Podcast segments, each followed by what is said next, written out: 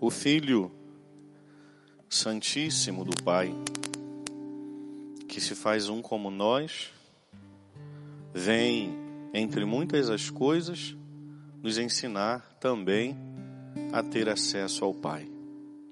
O pecado primordial, original, o primeiro pecado, afastou o homem de Deus. O homem que não conseguia aproximar-se de Deus jazia num abismo. Então, o Filho unigênito,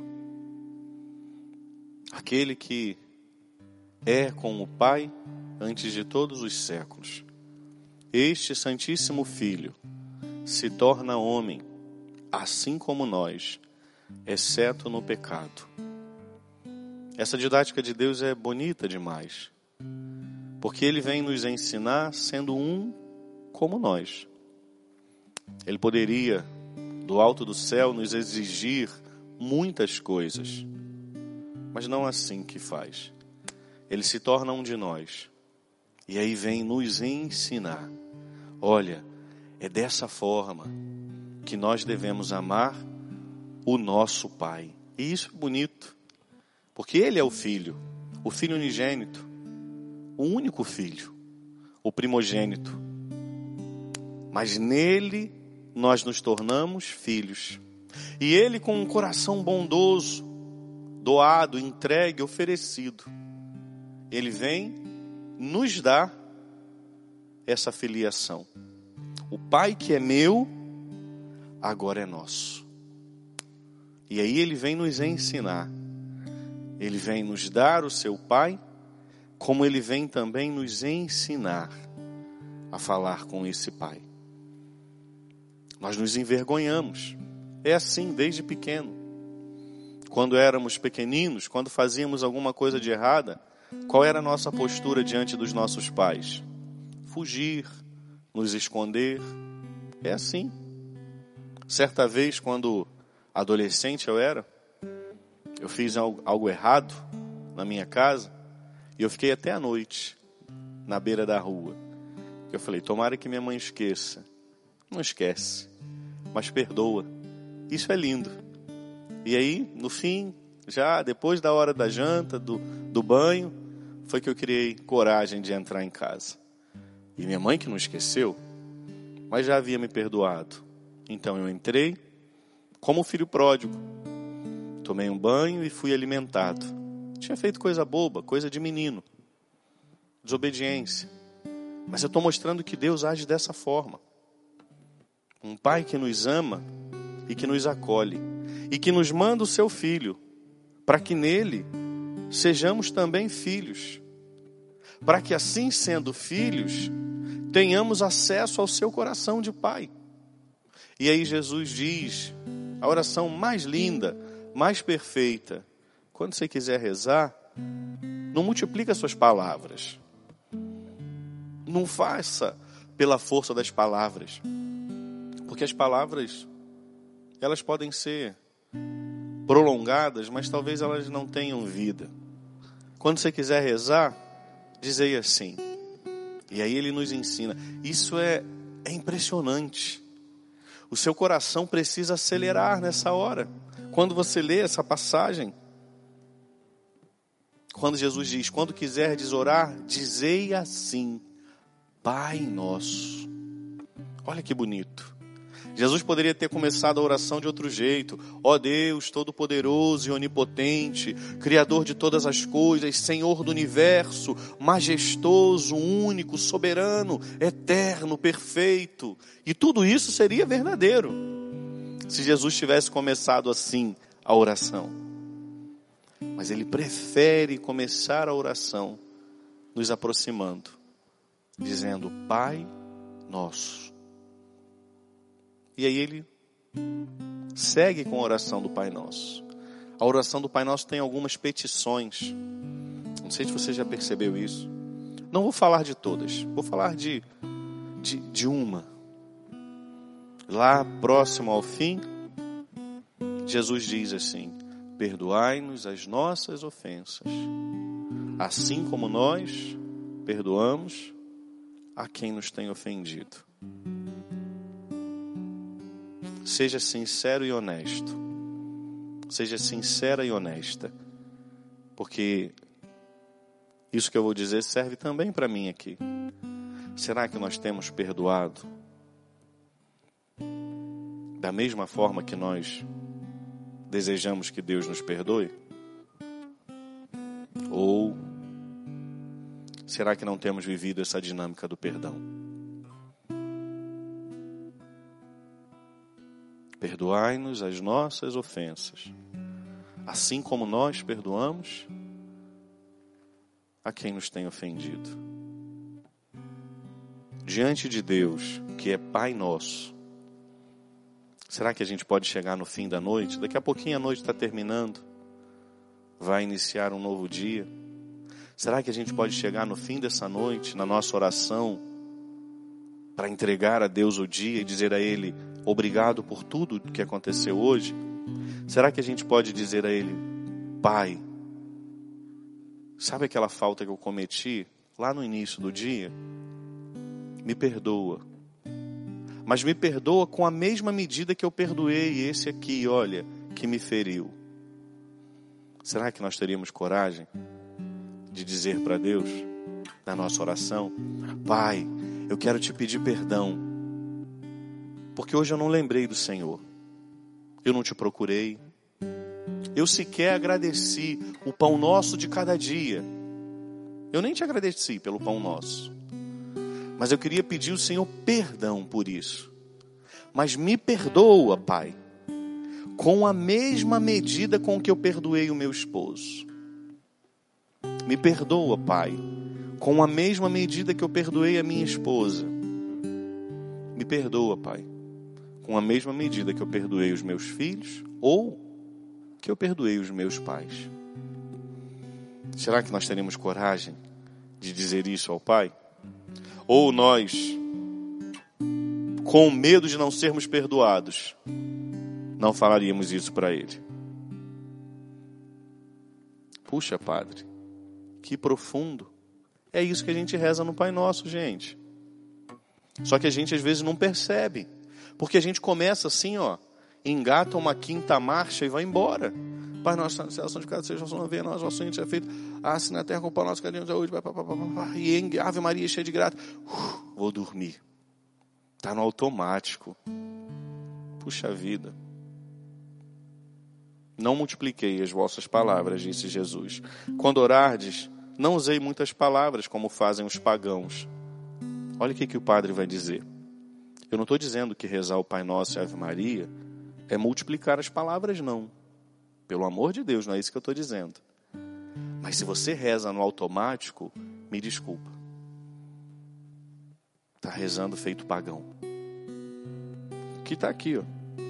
Quando orardes, não usei muitas palavras como fazem os pagãos. Eles pensam que serão ouvidos por força de muitas palavras. Tem gente que acha que assim, ó, se eu rezar o Pai Nosso, o Pai Nosso já tem uma força tão poderosa que eu não preciso nem estar atento no que eu estou rezando. Eu posso estar rezando o Pai Nosso, mas eu estou pensando amanhã, no que eu vou fazer amanhã de manhã, mas o Pai Nosso. É claro que a oração do Pai Nosso é poderosa, porque foi nos dada pelo céu, pelos lábios de Deus, feito homem, nosso Senhor Jesus Cristo. Mas colocar o Pai Nosso no automático, está rezando feito pagão. Ah, mas eu rezo também Ave Maria, padre. Está rezando feito pagão. Padre, junto disso eu ainda rezo.